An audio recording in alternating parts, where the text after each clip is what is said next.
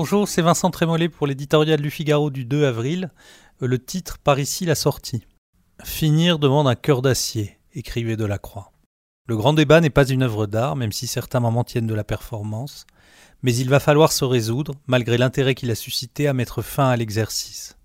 La bienveillance des premiers jours a laissé place à l'impatience, et l'accumulation de rencontres, forums, réunions participatives dilue déjà les effets bénéfiques de cet exercice collectif. La France n'est pas une table ronde, ni la politique un brainstorming, et par pitié, n'ouvrons pas un grand débat sur le grand débat.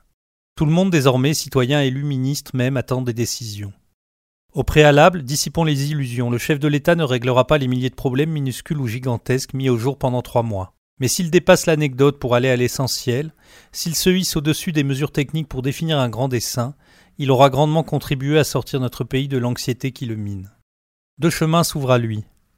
Le premier, fréquenté par nombre de ses prédécesseurs, descend en pente douce. Ses jalons, renoncement, redistribution, impôts cachés, gouvernance bavarde et immobilisme assumé, mènent lentement mais sûrement à la défaite. Le second grimpe, il est plus raide.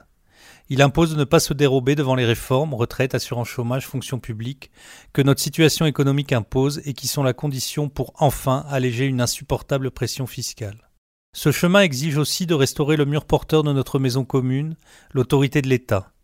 Immigration, insécurité physique ou culturelle, les thèmes régaliens furent quasiment absents durant ces trois mois. Ils restent pourtant, et les enquêtes d'opinion en témoignent, essentiels pour les Français. Les demi-habiles recommandent au chef de l'État de gagner du temps, de tenir en attendant des jours meilleurs.